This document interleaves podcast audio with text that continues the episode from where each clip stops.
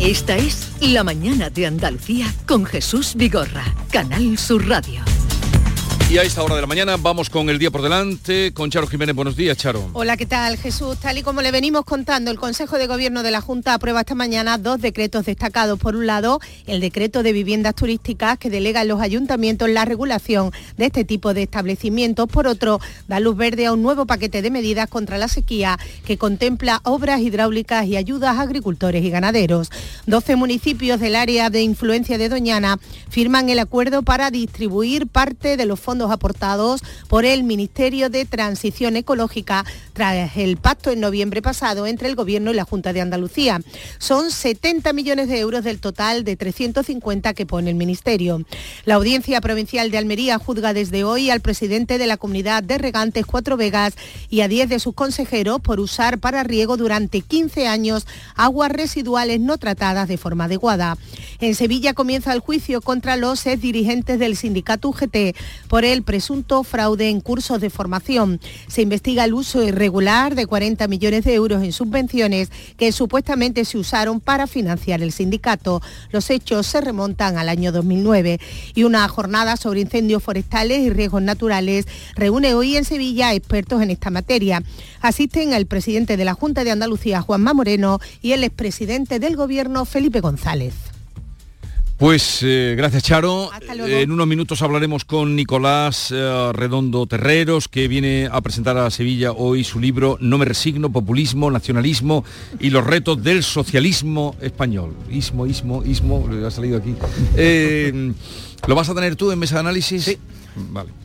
Sí, voy a tener a Nicolás eh, Redondo y a Fernando Sabater a la vez. ¿Viene hoy Fernando Sabater? No, no, no, Fernando Sabater telemáticamente y, y Nicolás Redondo en plato. Dos libros y dos eh, expulsados. Uno de Fernando Sabater, como saben, del, decirte que, país. Que, ha sido coincidencia, porque estaba mm. Fernando Sabater, estaba programado hace algún tiempo eh, por, Paco Reyero en la sección que tenemos de libros y, Nicolás Redondo viene hoy a Sevilla, como bien sabes. Ah, sí, a presentar su libro. Hablaremos con él dentro de un ratito. En fin, lo de. Nos quedábamos con lo de Laura Borrás, eh, de Junts que, no tiene no, tienen hartura porque en vísperas de la, de la aprobación de la ley que va a salir, claro, salir de, la aprobación de la, de la ley de amnistía, salir con eso, hoy ponen en boca de un socialista, no dicen quién el mundo acaba de poner en boca un abrupto y además dice es que no hay quien los aguante, ¿no? Porque aparte todavía están tratando de meter alguna enmienda, que no sé si la colarán, eh, alguna enmienda más en la ley de amnistía. Lo de... No, se puede descartar porque, bueno... A ver, es muy difícil algo más, ¿no? Llegado a este punto, dice, eh, excluyes los delitos de terrorismo, ya le has excluido que sean con sentencia firme. Ahora ya son todos los delitos de terrorismo siempre y cuando no eh, tengan una intención directa. Sí. lo de los derechos humanos, que es un poco ridículo, se remite al artículo 2 y 3, que son básicamente asesinato y torturas. Entonces, eh, eh, ya prácticamente se puede decir que es una amnistía 100%. Ahora que todavía quieren que ponga algo más, en fin, es un tanto... Eh, yo, creo que en este caso sí que se puede utilizar una palabra que a mí no me gusta, que, se abusa a veces en el, en el lenguaje político, que es humillar, ¿no? Pero sí que creo que en Junts se están cebando un tanto, porque hay una competición interna, es decir, hay que pensar que Junts mira sobre todo a la competición política catalana, no a la española a Junts la competición española le viene a importar una higa, básicamente. lo que le importa es la competición catalana. Esquerra en los últimos años ha ido tomando una posición hegemónica, dominante, que, a la vez es institucional, y, pero mantiene una agenda eh, nacionalista y Junts pues era un partido un tanto en descomposición, con su líder mm. fugado de, la justicia mm, fuera de España, en fin, eh, etcétera. ¿no? Ahora, Junts está recuperando posiciones, evidentemente. Lo que quiere a, ese, eh, a esa clientela independentista mm. y, radicalizada que además ha visto con cierta frustración, que, eh, porque en muchos de ellos preferían que se les reventaran las costuras a la, investidura española y que se creara una situación de desgobierno. Incluso muchos de ellos estiman que les conviene que gobierne la derecha, porque si gobierna la derecha eso genera una mayor tensión, como ya ocurrió en el pasado. En fin, hay de todo. Y digamos que para esa clientela, evidentemente, Junts eh, necesita que con, una, con la mano derecha negocia con el gobierno su amnistía, que es lo que le conviene, y entonces hace un mercadeo de votos, pues mira, te doy siete votos y me das algo tan alucinante como eso, que me permitas, siendo el que cometió los delitos, redactar la ley para amnistiarme a mí mismo. Y con la mano izquierda hacen declaraciones altisonantes para mantener vivo ese, esa... Y, y, las elecciones que les vienen allí. yo lo que me pregunto es si esa política eh, a, a Junts, para Junts será rentable en Cataluña. Quiero decir, ¿cuánta gente en Cataluña puede estar más interesada en, en que amnistíen a, a, sus líderes eh, que mm, votar un partido que sea útil para que le mejore la vida en, en sus cuestiones cotidianas. Eh, no hay que olvidarse que Junts, ¿de dónde viene? ¿no? Junts mm. es, es, es, un partido que, que viene de, de, cuando los pillan con las manos en la masa, cobrando las comisiones. Y a partir de ahí mm, se, se, echan al monte y, y empiezan con eso que yo España los, nos roba y todo esto no es un partido de mi punto de vista ideológicamente más, más sólido, más formado como, como puede ser Esquerra, que tiene, digamos, eh, una, vertiente social muy importante, más, allá de que, sean ambos independentistas, ¿no? Y, que desde mi punto de vista ser independentista y tener, digamos, eh, inquietudes sociales es una contradicción en sí misma, ¿no? Eh, pero me parece que Junts es parece más un, conglomerado de, intereses que, un, partido mm. político. Y me pregunto, yo tengo mucha curiosidad por saber cómo van a ir las elecciones catalanas, mm. porque yo no sé qué clientela puede tener. yo no sé cómo de rentable es, verdad que Junts está... Eh, hace ya bastante tiempo, ¿no? En, caída en, expectativa de voto, como en general el voto independentista, pero teniendo en cuenta que, que Esquerra Republicana ha ocupado el espacio de ese independentismo, vamos a llamar, más constructivo, o que no solamente habla de independencia, sino que también habla de otras cosas relacionadas con, la gestión y con problemas que los ciudadanos de Cataluña puedan entender como más próximos, el espacio que le queda a Junts es el que está ocupando. Porque recordemos además que Junts se sale del gobierno de la Generalitat, se lo deja exclusivamente a Esquerra porque prefiere ocupar ese espacio de las esencias, de los máximos, de humillación al, gobierno y al Estado español como ellos lo, conciben. Y entienden que ahí, aunque sea un espacio pequeño, lo van a ocupar absolutamente ellos, tratando de arañar un poco eh, pues el voto de ese independentismo de, Esquerra que pueda no estar del todo conforme con, con ese acercamiento a la gobernabilidad. Yo creo que no le va a salir, yo creo que no le va a salir bien, pero es verdad que no tiene no mm. tiene otra estrategia. Y son insaciables. Eh, por mucho, son insaciables, digo, porque continúan, no dan ni una pequeña alegría, ni una pequeña tregua. ni la van a dar, ni la van a dar. Nada.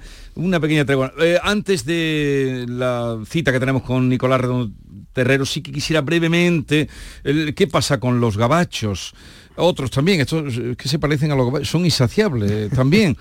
ahora hablan de, hablan de deslealtad de España, de los agricultores españoles y piden bloquear París de manera indefinida y se extiende la protesta a Bruselas. Lo que pasa es que ayer al, joven ministro, que es muy joven, a Gerald Dermanin, ¿no? Eh, Dermanin, Bueno, es el, tú dices el de, el interior. Se le escapó eh, una cosa que, bueno, por lo menos para mí me parece reveladora. Dijo, el 40% de las importaciones de fruta y verdura eh, son importaciones. Bueno, la fruta y verdura son importaciones en Francia. Ahí está la clave del malestar. El 40%... Sí, yo creo que, eh, a ver, tú decías los gabachos, eh, los malditos gabachos. Los, que son malditos. yo, creo, yo creo que en este caso observo una pequeña diferencia con respecto a lo que fueron eh, las agresiones constantes y la vandalización de camiones de frutas y verduras españolas en los años 80, 90. Creo que hay un pequeño cambio. Y que es algo que, por cierto, los agricultores españoles y andaluces comparten con los agricultores franceses que es eh, los efectos de la globalización y las exigencias que tiene la producción en cada uno de esos mercados. Eh, los agricultores andaluces se quejan muchísimo de que se importa eh, frutas y hortalizas de Marruecos, de otros mm. países africanos, algunos asiáticos, que eh, no tienen las mismas exigencias fitosanitarias y por tanto tienen una producción mucho más barata y consiguientemente compiten de manera desigual. ¿Qué ocurre? Que los franceses tienen aún más exigencias fitosanitarias que los españoles o los italianos. Eh, creo que los italianos son los que menos tienen en el, eh, digamos, entre estas grandes potencias de producción hortofrutícola. Y en ese sentido, entiendo que esta vez no se trata simplemente de decir, como los españoles tienen una mano de obra más barata, como ocurría hace 30 años mm. o 20 años, como tienen una mano de obra más barata, tienen una producción más barata, además tienen más sol, tienen los plásticos almerienses, producen con mucha eficiencia. No, y producen bien. Ahora y producen bien. Ahora hay una queja, hombre, producen magníficamente. Por eso. No, pero te quiero decir que, que, en este momento sí que hay una queja que tiene otro fundamento, que es en la Unión Europea es coherente que se compita, que ese mercado abierto se haga con reglas demasiado desiguales. Bueno, pues Francia está utilizando una palabra muy peligrosa tomar el control. No sé si os acordáis que es la misma expresión que del Brexit, mm. tomar el control. A ver, un momentito, eh, luego mm, me contáis vuestro parecer también en este sentido, pero voy a saludar a Nicolás Redondo Terreros, que hoy en Sevilla a las 7 de la tarde va a presentar en la Cámara de Comercio su libro No me resigno, eh, populismo, nacionalismo y los retos del socialismo español. Señor Redondo Terreros, buenos días, Nicolás. Hola, muy buenos días, ¿qué tal estamos? Eh, bien, encantados de saludarle. Fue en septiembre cuando el PSOE le suspendió de militancia. Eh, la noticia, cuenta él, le pilló comiendo con unos amigos y a punto de entregar a la esfera, la editorial que ha publicado el libro. O sea que el libro estaba eh, ya pensado y escrito antes de todo lo que ocurrió.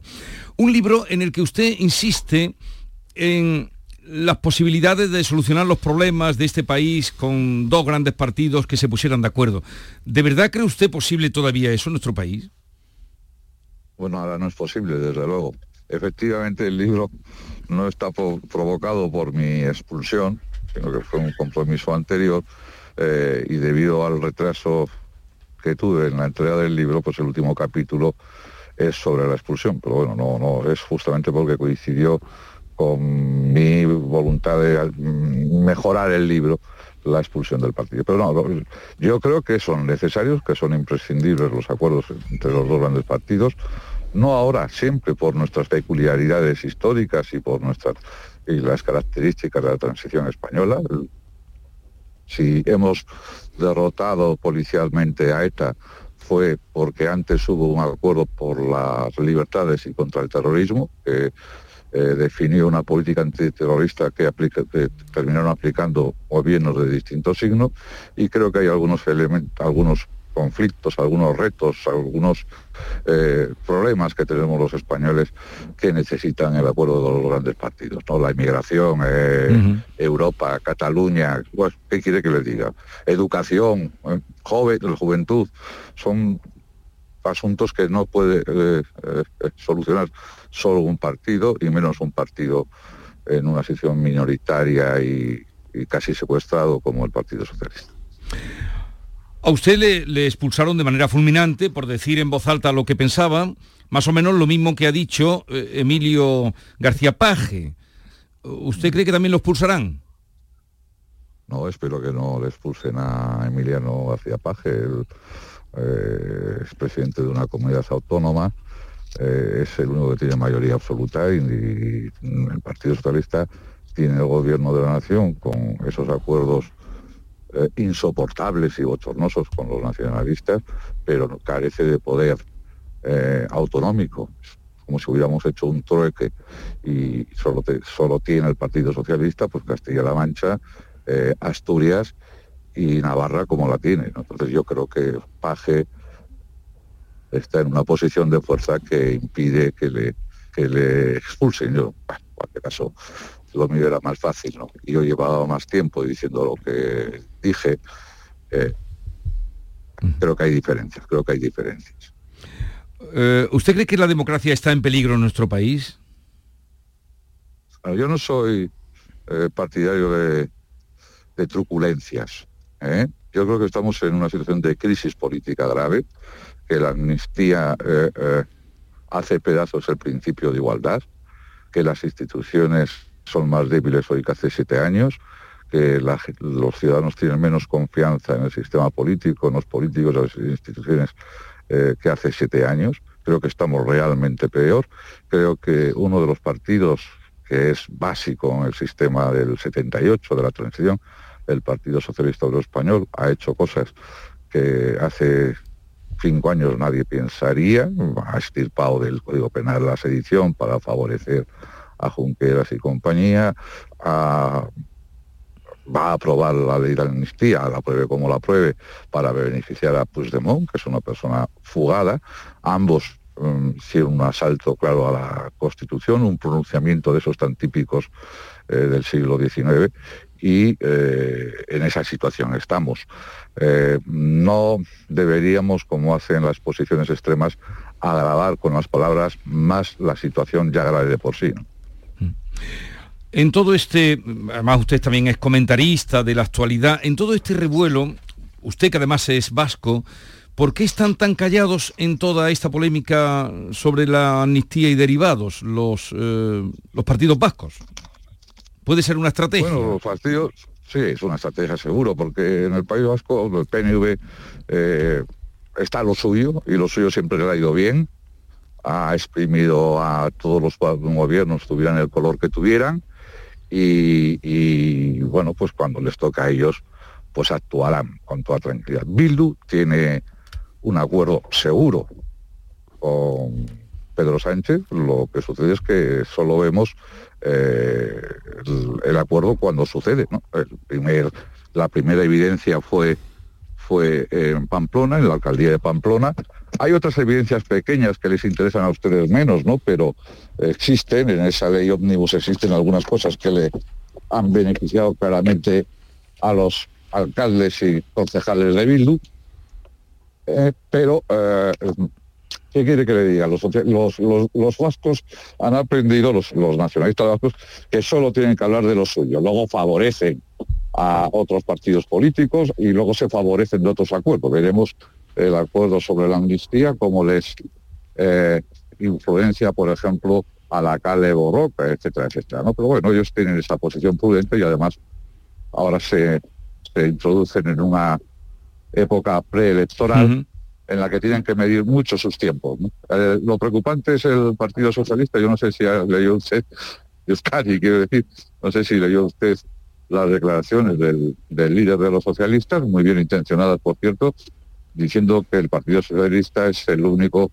partido que puede impedir que en el País Vasco se realice un proceso como el catalán. Bueno, en realidad, claro, eh, lo que está diciendo es que eh, eh, impugna en realidad todo el proceso catalán, mientras que Sánchez a la misma, en el mismo momento en, en la vanguardia, pues hacían a a la gobernabilidad, apoyándose en los que provocaron, en los que fueron protagonistas de, de ese asalto a la Constitución ¿no? que se produjo en Cataluña. Mm. Bueno, la verdad es que cuando estás eh, viviendo una crisis, eh, todo pierde sentido y hasta las palabras dejan de significar lo que tienen que significar. Mm. Usted ha dicho que el peso está secuestrado por la extrema izquierda y por los independentistas. Mm, pero dentro de su partido mm, no parece que haya ruido de sables, ¿no? Al menos mientras Sánchez siga en la Moncloa. No, no parece. Han tenido una convención muy rara, muy extraña, atípica, yo no sé si estatutaria, en La Coruña y no ha hablado nadie de esto. Bueno, sí, mire usted, estoy hablando para Andalucía. El Partido Socialista Obrero Español renació con un acuerdo entre vascos y andaluces, entre Nicolás Redondo, Ramón Rubial y Música, con Felipe González, Alfonso Guerra y compañía. Pues en el momento en el que Felipe González tuvo 202 diputados, en ese momento él no tenía un poder ilimitado sobre el partido. Había confrontación, debate, oposición, crítica, eso llegó hasta huelgas generales, a, luego los renovadores guerristas. Mm, todo era difícil en aquella época, pero yo estoy convencido que el Partido Socialista para estar vivo necesita confrontación y conflicto, encauzado, claro está, y esa falta de conflicto, de divergencia de pareceres en el Partido Socialista Obrero Español nos induce a pensar que está en una situación lánguida y electoralmente, socialmente y orgánicamente. Ustedes tienen el mejor ejemplo. Yo la última encuesta que, que vi sobre Andalucía el PP no solo mantiene la mayoría absoluta, sino que saca cuatro diputados más, cuatro o cinco, en relación con el Partido Socialista eh, de Andalucía, que era la base fundamental que tenía el Partido Socialista Español. Bueno, así estamos. ¿Y, cree usted que mm, o ve riesgos de que la división, la polarización de la política actual llegue a fracturar la convivencia de los españoles? Bueno, hay un peligro que la, sociedad española no está tan profundamente dividida como la política. La, la división, el trincherismo, el frentismo, es artificial, se está provocando de arriba abajo, de, los políticos a la, a, la, sociedad. Es verdad que hemos eh, avanzado mucho en los últimos tiempos, desde luego en los últimos 40 años que decidimos mirar al futuro, es verdad que estamos en la Unión Europea, pero también es verdad, también es verdad que los fantasmas del pasado nunca mueren, ¿no? Lo hemos visto claramente en Europa cuando han aparecido populismos que todos los europeos creían desaparecidos y, podemos estar viendo aquí dentro de poco un enfrentamiento que no será como los del, siglo XIX ni, ni la guerra civil, pero un enfrentamiento político que paraliza al país, que le vuelva a aislar, que le vuelva a, a, dejar ante sus propias miserias. Bueno, esa es esa es la posibilidad que existe, sí, sí. Tenga en cuenta usted, nosotros, el ser humano, es optimista por naturaleza y cree que una vez que ha obtenido la victoria sobre los adversarios de la libertad, de la democracia, de las sociedades libres, cree que lo ha hecho para siempre. Y no, no es cierto. Desde la, la Atenas clásicas del día de hoy, deberíamos haber aprendido que siempre están ahí. Y España tiene unas peculiaridades históricas que ustedes bien conocen y, han vuelto a aparecer en algún momento. Por ejemplo, la lucha extraordinaria del norte y del sur, del País Vasco y de Andalucía, por, por, por establecer la fortaleza del principio de igualdad, está resquebrajado. Bueno, ahora no son los apellidos, no es el origen, no es la, la, fortuna que pueda tener uno, lo que divide unos a otros, es la ideología. Y a ustedes y a mí nos tenemos que tener muy claro que tenemos menos derechos o unos derechos menos amplios que los independentistas catalanes. ¿no? Bueno, esa es la ruptura del, de ese principio de igualdad por la que luchamos tanto unos y otros. Esa es, eso es lo terrible. Creímos en el 77 que la arbitrariedad habría, había desaparecido en gran medida. Bueno, pues ahora vemos cómo no, cómo no ha desaparecido. creímos en la separación de poderes. Bueno, pues hemos visto cómo el Tribunal Constitucional, por lo menos en relación a una sentencia del Tribunal Supremo que hacía referencia a un diputado de Canarias, pues le ha suplantado. Bueno, esto, esto, esto nos lleva a pensar que por muchos mensajes optimistas que se, que se puedan se quieran transmitir, nos lleva a pensar la mayoría que no estamos mejor de lo que estábamos antes, sino al contrario, que estamos peor. ¿Qué diferencia después de tantos años de la historia que usted cuenta de su familia, donde la generosidad y la solidaridad se hicieron compatibles y le ayudaron desde luego a, sacarlos adelante cuando a su padre lo, desterraron? En fin, eh, que es, eh, mm, conmovedor eso que usted cuenta ahí, ¿no? Eh, que eso sí que es eh, memoria democrática o superación de, los traumas entre unos y otros, ¿no? Esa, ese ejemplo que usted pone vivido en carne propia, ¿no?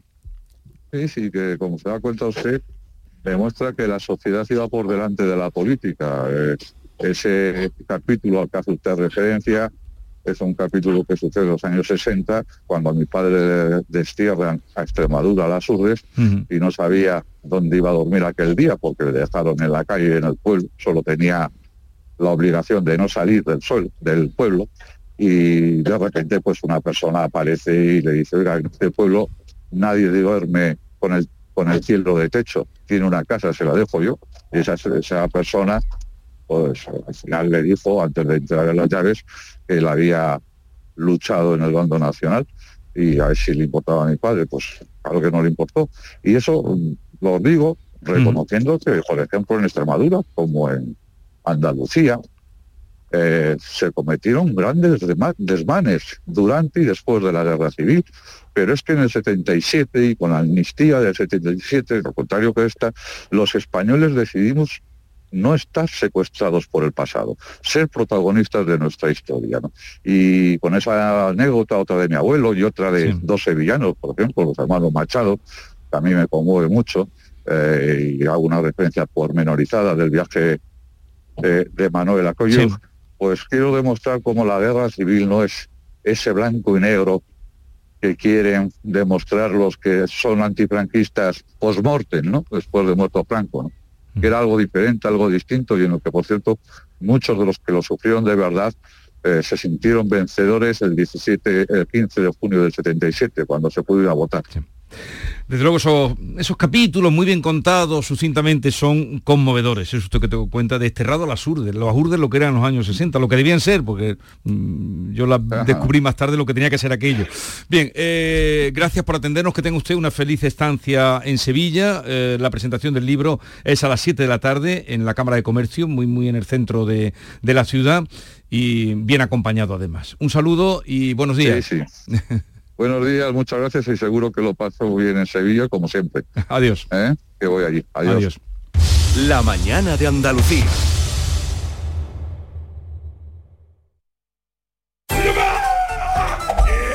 Este es Xiaolin, especialista de cine en artes marciales. O lo que es lo mismo, especialista en repartir. Todo el día así Sí, reparte mucho. Pero nada comparado con lo que reparte el Rasca Millonario de la ONCE, que reparte más de 20 millones de euros en premios. Y eso es mucho repartir. Rasca Millonario de la ONCE. Reparte como nadie. A todos los que jugáis a la ONCE, bien jugado. Juega responsablemente y solo si eres mayor de edad. Solo con tu mano se crea una sonrisa. Únete a la red de voluntariado de salud mental de Andalucía y ayúdanos a construir una sociedad más justa y responsable. Cambiamos tu tiempo por sonrisas. Busca la asociación más cercana a tu domicilio en la web saludmentalandalucía.org. Campaña subvencionada por la Consejería de Inclusión Social, Juventud, Familias e Igualdad. Canal Sur Radio. En Kia llevamos 30 años esperándote, porque mientras tú estabas rebobinando cintas con un boli, Kia Sportage no ha dejado de avanzar. Pero no pasa nada, llegas justo a tiempo. Kia Sportage, 30 años esperándote. Solo en la red Kia de Sevilla. Kia, movement that inspires. Vive las rebajas en Los Alcores. Encontrarás todo lo que estabas buscando al mejor precio. Moda femenina, masculina, infantil, calzado, decoración y complementos para el hogar, deporte. No las puedes dejar escapar. ¿Hay ganas de rebajas? A92, salida 7, Alcalá de Guadaira, Sevilla. Centro Comercial Los Alcores. Mucho donde disfrutar. Profesionales del canal Oreca y la industria turística. Vuelve HIT, Salón de Innovación en Hostelería. Descubre las tendencias en equipamiento, servicios y productos. Encuentra soluciones innovadoras y digitales y conecta con tus socios y clientes. Inscríbete en salonhit.com del 5 al 7 de febrero en FICMA. Fondos Europeos, Ministerio de Hacienda, Junta de Andalucía. El flexo de Paco Reyero. A usted le gusta dormir por lo menos 8 o 9 horas, ¿verdad? Como mínimo Mínimo. Como mínimo. O sea, me cuesta trabajo levantarme. Y me levanto siempre que puedo a las 10. Y me levanto y no quiero. Pero bueno, es lo que es lo que hay y me gusta dormir y bien, pues estoy encantado con esta forma de esta fórmula vital. El Flexo. Los lunes a la una de la madrugada en Canal Sur Radio. Contigo somos más Canal Sur Radio. Contigo somos más Andalucía.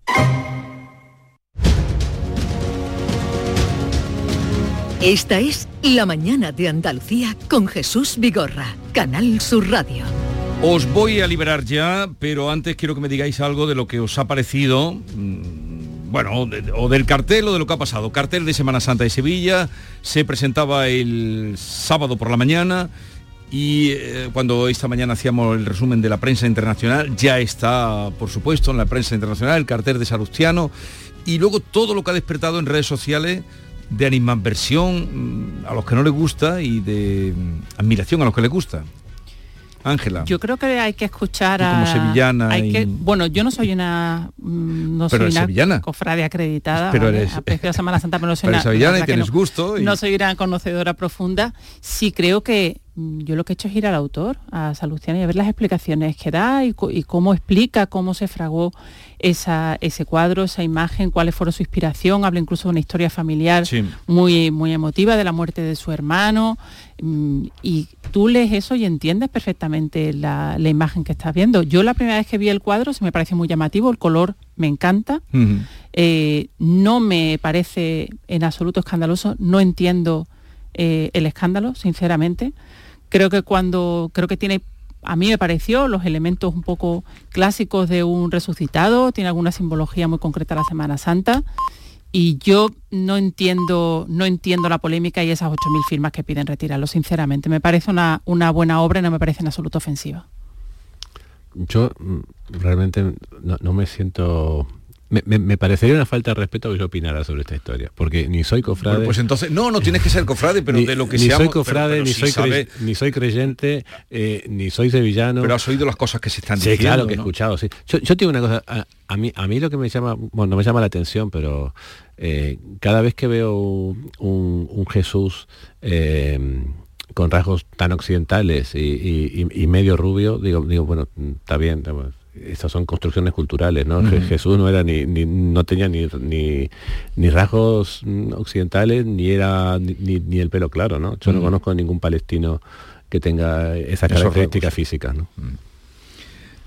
¿Y vos? Bueno, yo creo, eh, en un punto coincido con Héctor, quiero decir, yo no soy de Sevilla y no conozco exactamente eh, los usos tradicionales que haya en la cartelería, que es el único factor que puedo entender, mm. que alguien sienta que el cartel independientemente de que sea o no una obra de arte, que lo es, eh, pues no sea el mejor cartel o el cartel adecuado para la Semana Santa. Digo, esto no lo conozco y por tanto no opino, eh, porque yo creo que hay tres planos. Uno es cuánto de bueno es el cartel, otro en qué medida encaja en la tradición y otro lo que tiene de obra de arte. Yo me quedo con la última. Es decir, eh, a mí me parece que es, que es un excelente resucitado. Eh, y creo que además algunas personas están demostrando tener un escaso conocimiento eh, del arte, de la historia del arte, porque los resucitados, el resucitado de Miguel Ángel, escultórico, está desnudo completamente. Es una imagen y es tampoco es completamente infrecuente que aparezca sin las heridas, porque, aunque es más inusual, pero que aparezca sin las heridas porque es un resucitado. Es decir, es alguien que vuelve a la vida y por tanto tiene un eh, factor de, celebración y, eh, de, digamos, eh, esa, proyección que tiene de lo humano es muy importante. Yo comprendo que haya personas que puedan no gustarle el cartel, porque ya digo, no conozco la tradición. A mí me ha parecido que 8.000 firmas es verdad, pues que sean, son unas cuantas firmas y en una ciudad grande tampoco es que sea una masa abrumadora, ¿no?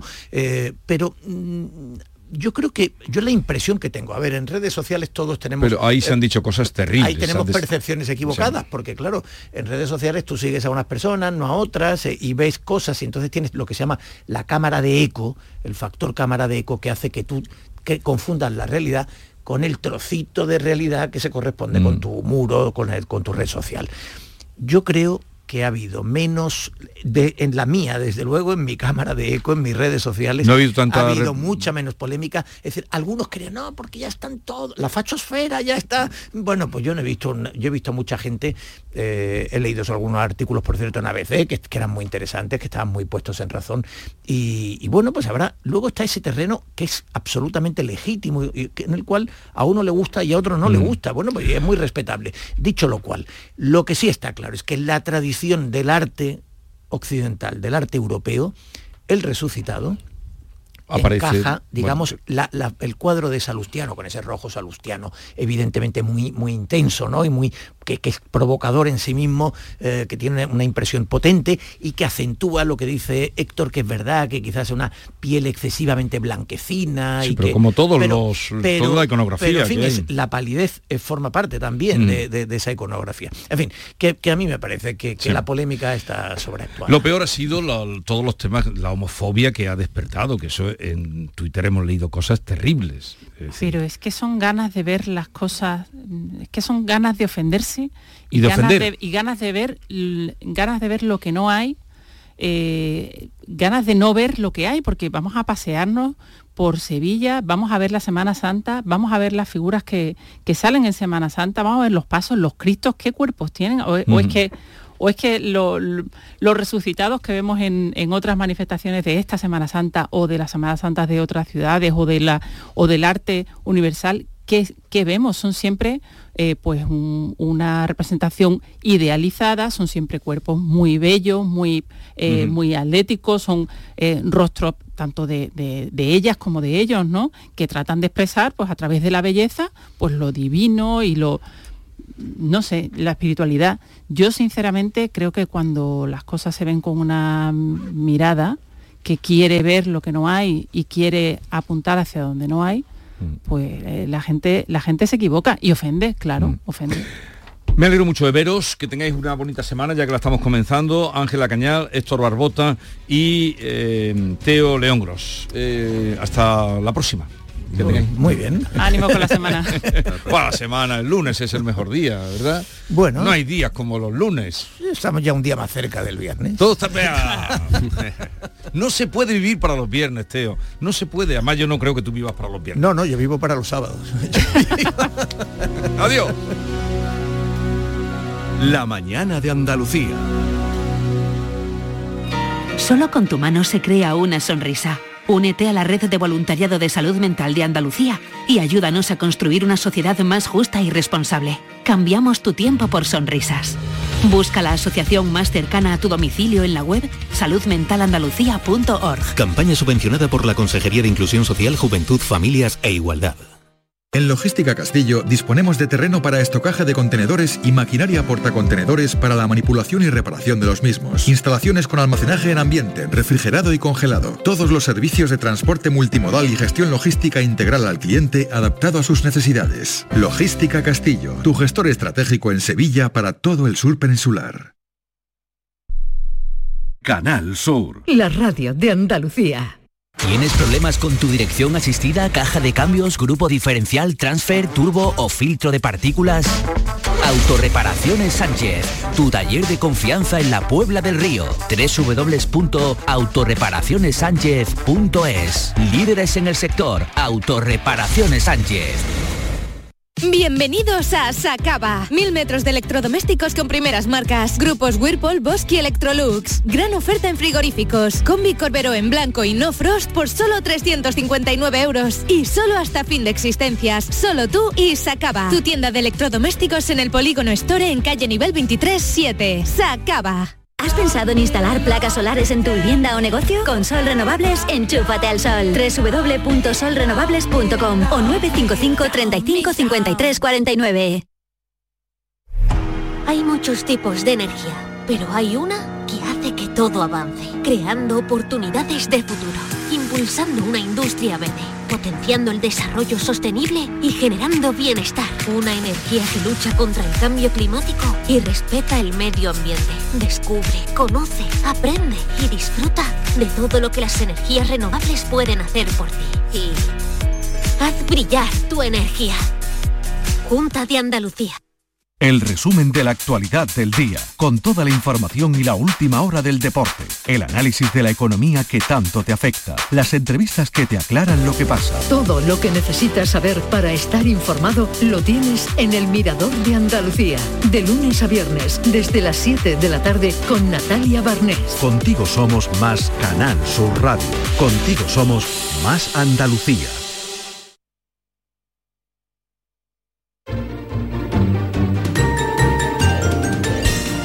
La mañana de Andalucía con Jesús Vigorra.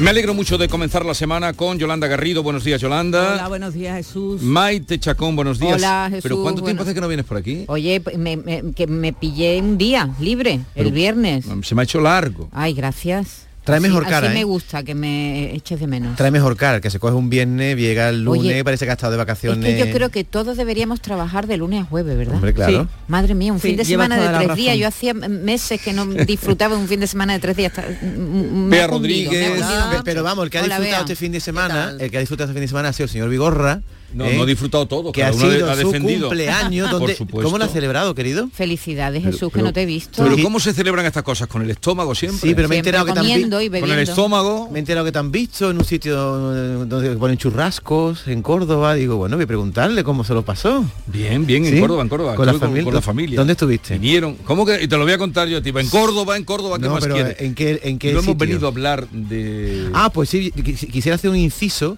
porque te he traído un regalo. Mira, el regalo que te he traído. ¿No te gusta el cuadro? Hombre. es, Qué que, bonito. es que recuerdo que hoy venía Salustiano, ¿no? Pues aquí hoy se va a hablar de mi cuadro, más que de, de Salustiano. ¿Te gusta mi cuadro? Me gusta, me encanta. Me pues encanta. Ay, me para que lo cuelgues en tu casa. Mira qué chica más mona. Vamos a explicarle a la gente lo que es. Me una- encanta, pero, eh, pero este cuadro, ¿tú has visto la obra de Alex Katz? Sí, me ha dicho tú que se parece mucho a un cuadro de Alex Cat. Yo la verdad que no me he Pero eso tiene en- más valor que tú no hayas visto a Alex Katz. Sí. ¿Tú te acuerdas de Claro. Alex? Y, y me recuerda, me alegra mucho porque Alex Katz me gusta mucho. Pero tú qué prefieres ¿Esta tener- es tu firma? Sí, de HI. Tú, tú, eh, eh, ¿tú qué prefieres tener en tu casa? ¿Un Alex o un David Hidalgo? Un David Hidalgo, hombre, pues ya por el amor de Dios. pues ya lo tienes, mira. Un- un Hidalgo. Te lo he traído en una bolsa del líder porque no encontraba otra.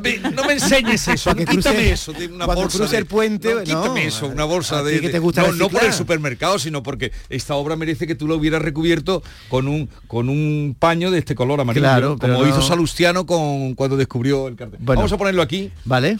¿Qué te han regalado además de, de mi cuadro hoy? ¿Qué te han regalado? Espérate, que está poco colocando. Anda, ¿lo va a dejar ahí toda la mañana? toda la mañana. ¿Lo va a ver Salustiano? Uy, uy, a ver si me va a fichar Salustiano a su... Mira, hay eh, en, la- en las novelas de Salvador, Muchas gracias, eh. Salvador Muchas gracias, Gutiérrez aparecen los cuadros de Alex Katz. Mucho. ¿Ah, sí? Sí, sí, en las No, novelas pero de te gustará, es además, un hombre ya muy mayor. Sí, es muy mayor. Muy sí. mayor. ¿Y dónde lo va a colgar en tu casa? Que, ¿Dónde tiene un hueco? Cuando vengas yo, que te invite un día a tomar algo, lo ¿Tú, verás ¿Tú qué tienes en el colgado. cabecero de la cama, Vigorra? Pero yo qué hago con este. ¿Tiene un Cristo? ¿Tiene... tengo tengo un un salustiano. Salustiano. Eh, a mí me da Eh, Esto viene todo a cuenta porque a él le tocaba hablar del, del cartel. me da que se ha inspirado un poco en un cuadro de Alex Katz. Vamos, totalmente. es, es más, le falta un cuarto de hora. Pero si yo lo conozco, si yo cuando lo vi digo, Ese, anda. ese cuadro, ¿no? En concreto. ¿no? Pero me encanta, ese cuadro me encanta. sí, está muy y, bien y porque mira David, hacia otro lado, David. Me han dicho que se parece a Paz Vega, pero yo no me pero me he pero inspirado en Paz Vega. están mejorando mucho, ¿eh? Sí, bueno, pues a ver si dejo el periodismo y me dedico a pintar. Oye, eh, muchas gracias por el, por el regalo. De nada. Activistas, ya que estamos hablando de cuadro, rocían con sopa, eh, que hay que tener mal gusto, eh, el cuadro de Mona Lisa, eh, la Gioconda en el Louvre. No se Sí. escapa nadie a la No, no se intransigencia. escapa. ¿eh? No, porque están ahí, bueno, ya atacaron a martillazo la Venus del espejo, el cristal que protegía el, el cuadro, las majas también, en fin, que militantes ecologistas han tirado sopa de sobre contra la Gioconda en, que está en el Museo del Louvre. Lo que pasa es que, claro, la Gioconda está protegida por un cristal y han tirado la sopa sobre el cristal. De momento no hay ninguna obra de arte dañada de manera irreversible por estos activistas que lo que hacen es luchar por el clima, es decir, son eh, activistas que lo que hacen es protestar. ¿Y qué hacen? Pues eh, atacar obras muy muy conocidas para que su acción tenga la mayor repercusión posible, que es lo que hacen siempre. ¿no? Sabes que la Yoconda está protegida de hace años por un vidrio blindado. No, está claro, ¿no? Que yo no sé. Bueno, ya son muchas obras las que están. Sí, son mu- Porque son- otra que atacaron hace poco también tenía, ¿no te acuerdas cuando le tiraron blanco? Sí, sí, casi todas las obras Las obras más. eh, a las que atacan no las atacan directamente, aunque algunas han sufrido algún daño, no muy grande, pero algún daño pequeño, cuando por ejemplo han martillado el cristal, que cristal. protege la obra. Algunos se han pegado, algunos activistas se, se pegan en los marcos que también tienen valor, los marcos que- de, de las obras. En fin, que, que es una forma, de, una forma de protestar contra el cambio climático y, y- y también por la dejación que según ellos están haciendo los gobiernos para la lucha contra el cambio climático y están haciendo estas acciones. Son varios grupos ecologistas distintos, mm, pero todos tienen la misma idea, tener la mayor repercusión posible atacando obras de arte. Por suerte, la obra no ha sido dañada, sino que, bueno, a- simplemente ha- han lanzado la sopa esta de Hombre, sobre. claro. sobre Ella el se la tira a la puchero, que sería otra Podría cosa. una- unas croquetitas también le pueden echar a Yoconda que tiene que tener hambre. Pero que digo una cosa, que se lo tiran a los que tienen cristal. Los que saben que van a dañar, hay cuadros que no están protegidos. A eso no se lo tiran, porque ahí sí que le caería una multa gorda. Doctora Bueno, Garrido. Y, que yo dudo mucho que su intención sea dañar realmente la obra. Lo que quieren es la mayor repercusión Claro. posible. Ahora lo que hay que preguntarse es si, si e- efectivamente podrían hacer otras acciones, ¿no? Y Mm. no precisamente dañar algo Sí. hermoso y, y- Agredir, eh, agredir la belleza. ¿no? Eh, doctora Garrido, Kate Middleton, eh, inducida a coma. Pues sí, los médicos tuvieron que tomar decisiones drásticas debido a complicaciones que, que tuvo. Eh, una eh, decisión que fue precisamente esta, e inducirla al coma, tuvieron que intubarla, fueron complicaciones graves que no esperaban, porque la operación salió bien, pero el posoperatorio por lo visto no fue nada bien. Estas complicaciones han hecho que surgieran estos momentos de tensión, lo que no se ha podido confirmar si esto a, día de hoy continúa así. Eh, nadie sabe de qué la han operado exactamente, hay mucho misterio en torno a la razón por la que pasó por quirófano, la Casa Real. Hay una discusión tremenda por decidir que van a, poner, que van a decir ahora en el comunicado. Ella sigue ingresada, pero todo apunta a que se podría verla salir del hospital en las próximas horas, ya que eh, dijeron que estaría dos semanas en el hospital y hoy precisamente hace las dos semanas, hace esos 15 días. Se cuenta que posiblemente tenga una recuperación lenta, que necesite mucha ayuda con personal sanitario y que en su casa han montado, en su residencia han montado prácticamente un hospital, pero no os dicen ni por aquí te pillo. Nada. Ni, ni dicen por qué ha sido ingresada, no, nada. No, hay hermetismo en ese sentido. Martínez Ares canta en catalán en el carnaval de Cádiz. ¿Cómo ha sido eso, Bea? Pues eh, ya sabéis que... A ver si es que no lo hemos este entendido bien, a ver si Se le entiende estupendísimamente. Este autor pues es uno de los esperados siempre en el carnaval. Eh, ha estado este fin de semana en esos, esos cuartos de final, ha cantado en catalán y si canta en catalán, ¿a qué le puede estar cantando? A ver, pues a todo el tema, a todo el tema de la Ya amnistía. Bueno, eh, la verdad es que no se ha dejado Yo, yo lo he escuchado nada en el tintero. no le he entendido muy bien la letra, porque el entendido. catalán... No te preocupes que yo te lo yo, cosas que no. yo- yo te lo comento ahora mismo. Pues cositas como Nostre poble no es un poble como es el vostre. Nuestro pueblo no es un pueblo Nos- como el nostra popla Tú no traduce que tú eres el, el catalanista. No, catalanista no, catalanista es, no. eh, el, eh, eh, que sabes catalán. Cataluña es nuestra patria, la resta es la puta España. Por si alguien no lo ha entendido, mm, bueno, nuestra patria y tal, un país de represión, Sánchez a ver si lo digo bien, ya s'ha cagat y es un del nostre. Es donen una amnistía, referéndum y la vía de autodeterminación. Ya, ya se ha cagado, ¿no? Ya se ha cagado y es de los nuestros y nos Bueno, va a dar la... no, da, da, da, da fuerte, eh, da fuerte. Pero ya con- le estuvo cantando Sánchez. al alcalde de, de Cádiz, eh, a, a Bruno García, para que nadie vaya a decir que si tira para un lado o si tira para otro. Y en esta ocasión, pues lógicamente le ha tocado a Pedro Sánchez y a todo el tema que copa las portadas de los diarios. Así que me imagino que luego Manolo Casal eh, te va a poner la, la- día. el paso doble y te va a hablar en profundidad de, de esta letra que tampoco ha dejado a nadie indiferente. Se lo debería poner Puigdemont para, la- para despertarse con la alarma por la mañana. De tono, la ¿no? De tono. De, eh, Maite, anécdotas de los premios Ferroz. Es feroz. Feroz. No, ya Qué sé que es feroz. ferocidad. Eh, Que coronan a 20.000 especies de Sí, abejas, sí, sí. a Robot Dreams y a la Mesías, que a ti te ha a, gustado tanto. y a la Mesías, sí, se ha llevado, la Mesías se ha llevado siete premios feroz, siete premios arrebato, que así le llaman, eh, a- todos los premios posibles. Es decir, que ha sido la gran, gran triunfadora. También 20.000 especies de abejas, que se ha llevado la mejor película dramática y mejor actriz de reparto.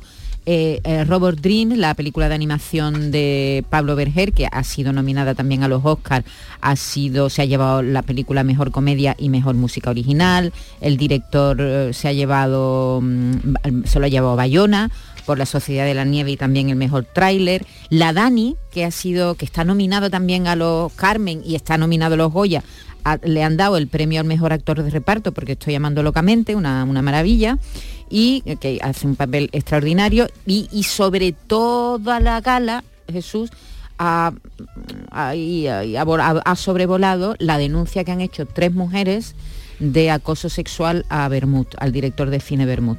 Tres mujeres de la industria del cine han denunciado eh, hechos que se produjeron entre 2014 y 2022, años en los que el cineasta se consagraba como un director de culto, ¿no?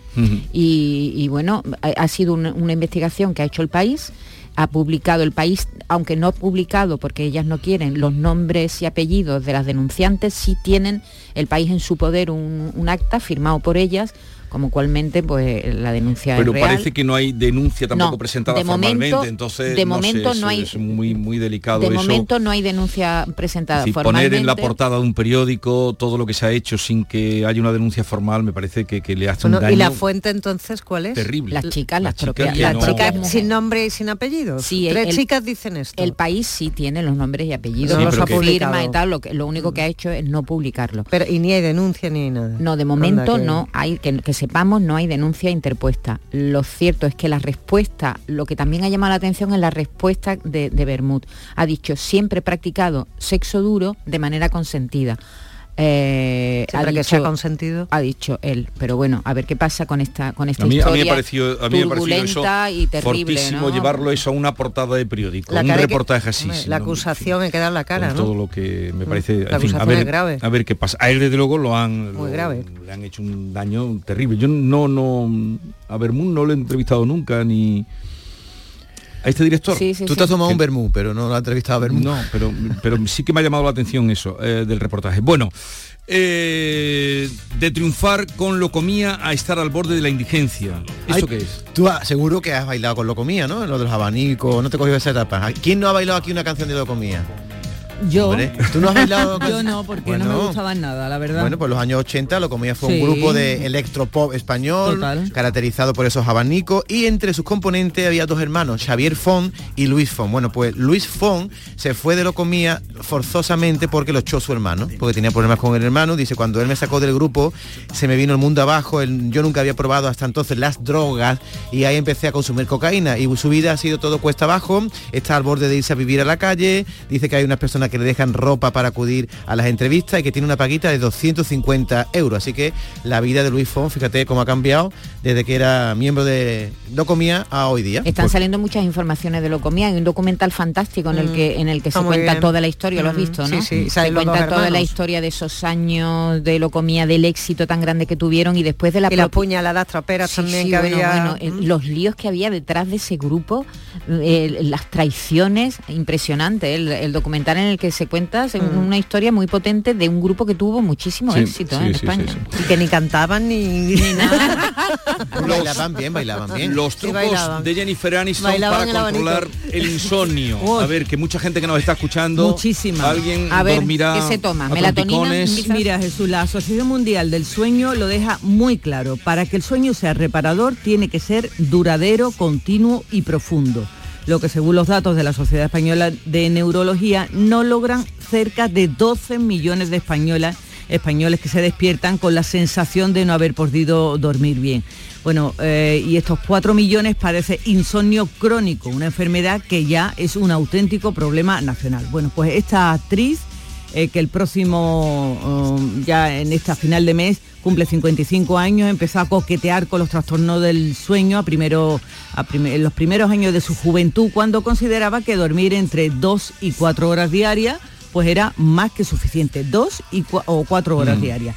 Eh, pero ella misma reconoce que la falta de sueño pues empezó a cobrarle eh, efectos, que empezó a sentirse mal y desde hace un tiempo eh, la actriz colabora activamente eh, con, la- con una plataforma en la que se ofrece ayuda y consejos a las personas con trastornos del sueño. Ahora duerme bien, una media de 8 horas diarias sin despertarse en mitad de la noche.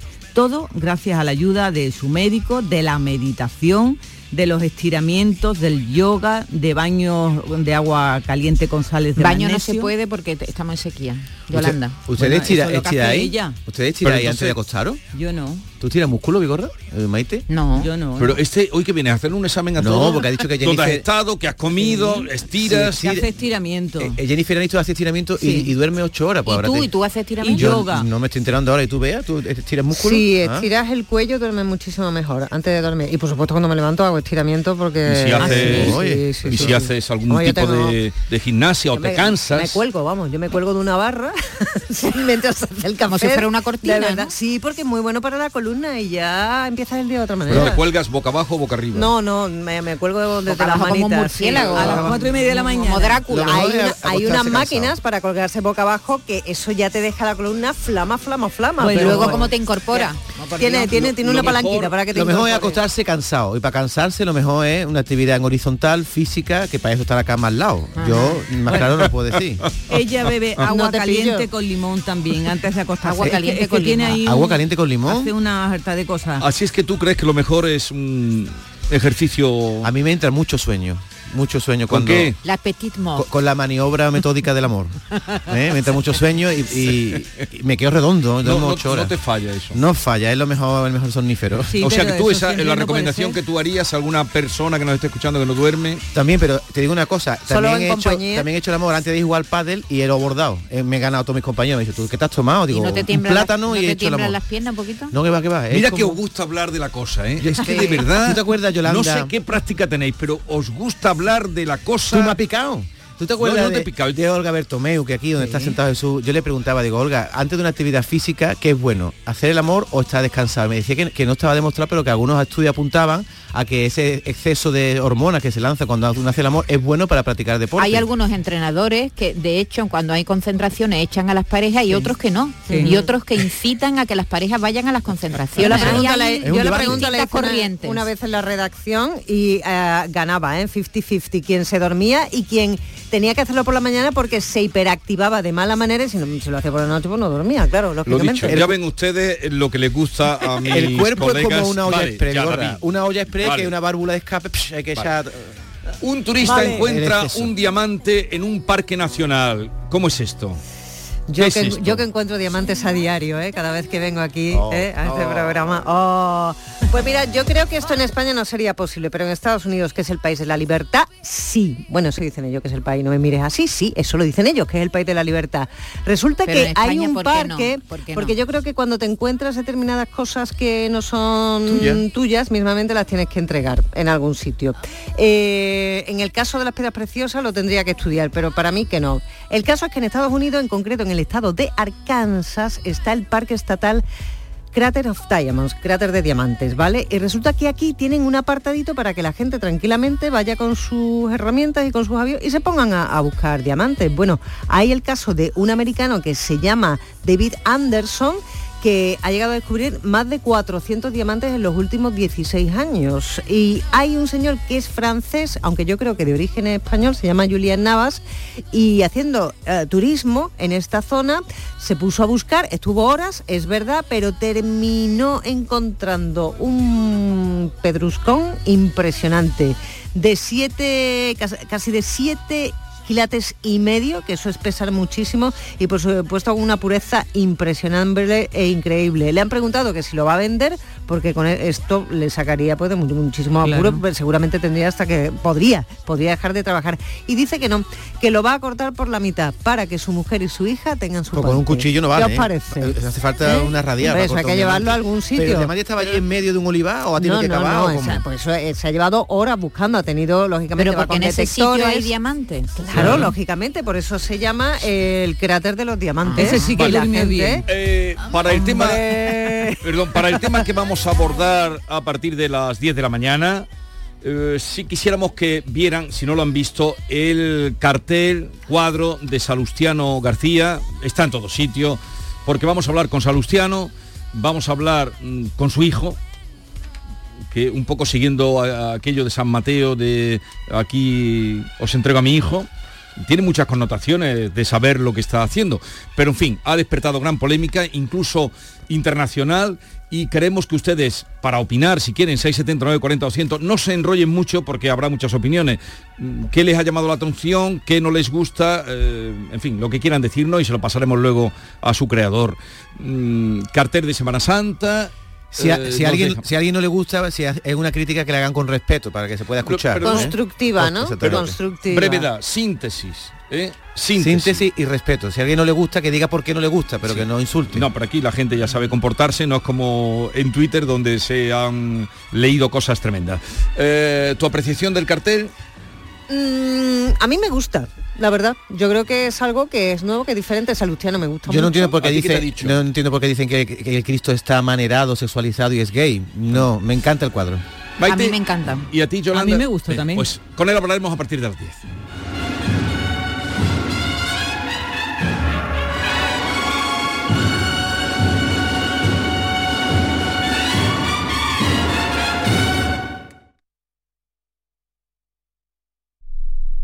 Canal Sur Radio. Empieza el nuevo año a tope de energía en Basic Fit. En casa o en el gym a la vuelta de la esquina. Apúntate ahora, disfruta de seis semanas extra y llévate una mochila. Siéntete bien y haz del fitness tu básico. Te quedan cuatro días. Ver condiciones en basic-fit.es. Basic Fit.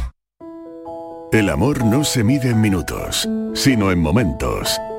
Regala a tus seres queridos momentos llenos de arte y pasión. La exposición inmersiva Van Gogh Grandes Éxitos te espera todos los días en el Pabellón de la Navegación en Sevilla. Consigue la entrada en van-gogh.es. Van a dar las 10 de la mañana y ya están abiertos nuestros concesionarios Kia. Si no está en Kia, es que no existe.